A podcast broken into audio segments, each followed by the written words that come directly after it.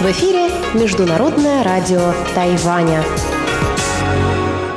В эфире русская служба Международного радио Тайваня. Здравствуйте, уважаемые друзья! Из нашей студии в Тайбе вас приветствует Мария Ли, и мы начинаем нашу ежедневную часовую программу передач из Китайской Республики. Нашу программу, как обычно, откроет выпуск новостей, затем получасовую программу продолжит передачи «Панорама культурной жизни» с Анной Бабковой и «Учим китайский» с Лилией У. А часовую программу также продолжит рубрика «Нота классики» с юной Чень и повтор воскресного почтового ящика с Ольгой Михайловой. Напоминаю, что наша получасовая программа звучит на коротких волнах на частоте 5900 кГц с 17 до 17.30 UTC, а часовая программа на коротких волнах на частоте 9490 кГц с 11 до 12 UTC. Пожалуйста, слушайте наши программы целиком и отдельные передачи на сайте ru.rti.org.tw и в мобильном приложении RTI To Go. А сейчас я начинаю выпуск новостей вторника, 3 ноября.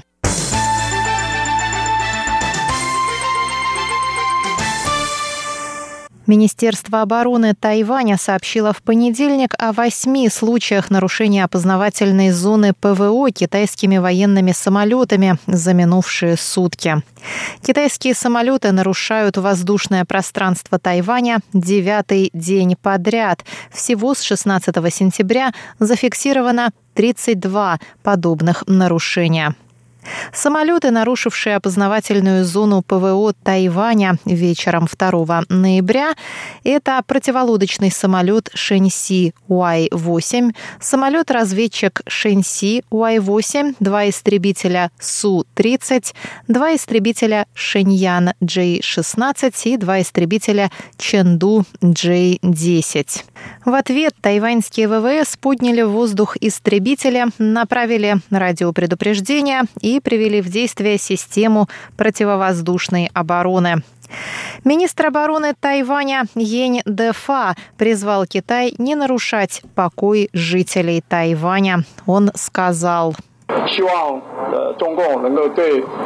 Надеемся, что Китай внесет свой вклад в поддержание региональной безопасности и перестанет возбуждать неприязнь со стороны 23 миллионов жителей Тайваня. Премьер исполнительного юаня Су Джин Чан сказал 3 ноября, что внимание всего мира сейчас приковано к президентским выборам в США и что нарушение мира и безопасности в регионе в такой момент вызывает отторжение со стороны США и международного сообщества. Тайвань стоит на передовой линии демократии, и его правительство намерено защищать суверенитет государства и безопасность его граждан, сказал премьер.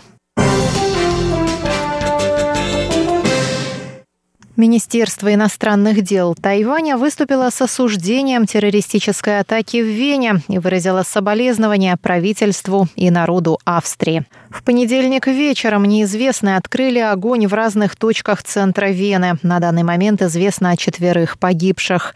Пресс-секретарь Министерства иностранных дел Тайваня Джоан Оу, Оу Дян Ань, сказала. Наше государство зиждется на концепции прав человека. Мы вновь выступаем против нападений на почве ненависти и осуждаем теракты за ущерб, наносимый демократическим обществом и народом. Мы убеждены, что все разногласия необходимо решать путем мирного диалога. МИД Тайваня также выразил соболезнования представительству Австрии в Тайбе. Президент Цай Янвэнь дала указание Министерству иностранных дел обеспечить безопасность находящихся в Австрии граждан Тайваня и оказать им помощь в случае необходимости.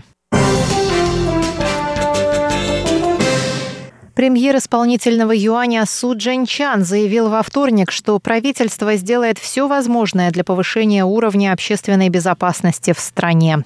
Заявление премьера прозвучало в свете недавнего убийства в Тайнане студентки из Малайзии. Студентка университета Чанжун была убита 28 октября неподалеку от кампуса. Ее задушили, а тело выбросили в горах. Убийцу нашли по камерам видеонаблюдения. Он во всем сознался. Глава исполнительного юаня Су Чан заявил, что правительство более года не выступало с докладом об общественной безопасности в связи с эпидемической ситуацией. Он сказал. Я приняла решение не созывать крупного собрания, так как мы требуем от общественности соблюдения противоэпидемических правил. Не требующие срочности собрания мы не проводим, однако мы не допустим никаких послаблений в сфере общественной безопасности.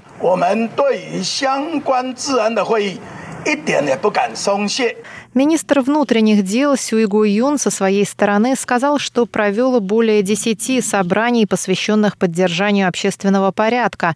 Однако на них обсуждались проблемы распространения наркотиков и организованной преступности. Он сказал, что его ведомство и Министерство образования разработают усиленные меры безопасности для университетских кампусов, расположенных в удаленных районах. Министр здравоохранения Тайваня Чень Ши Джун призвал международное сообщество поддержать заявку Тайваня на вступление во Всемирную организацию здравоохранения. Призыв прозвучал со страниц ведущих газет Испании «Ля Разон» и Словакии «Правда». В статьях, опубликованных в газетах «Ля Разон» и «Правда», Чен Ши Джун разъясняет, почему необходимо включить Тайвань в глобальную систему здравоохранения в постпандемический период. Все международное сообщество должно работать ради сдерживания эпидемии COVID-19, так как болезни не знают границ, заявил министр и напомнил, что Тайвань пожертвовал нуждающимся странам более 50 миллионов хирургических масок, более миллиона масок N95 95, 600 тысяч защитных костюмов и 35 тысяч бесконтактных градусников. Тайвань также поделился своим опытом сдерживания эпидемии коронавируса с госслужащими, экспертами и медиками из 32 стран, добавил Чень Шиджун. Он сказал, что Тайвань может служить успешным примером сдерживания пандемии. На сегодняшний день на Тайване зарегистрировано 563 случая заболевания коронавирусной инфекцией. Более 200 дней не было зарегистрировано местных случаев заражения. Все новые пациенты прибывают из-за рубежа. С начала пандемии до нынешнего момента на Тайване от коронавирусной инфекции умерло 7 человек.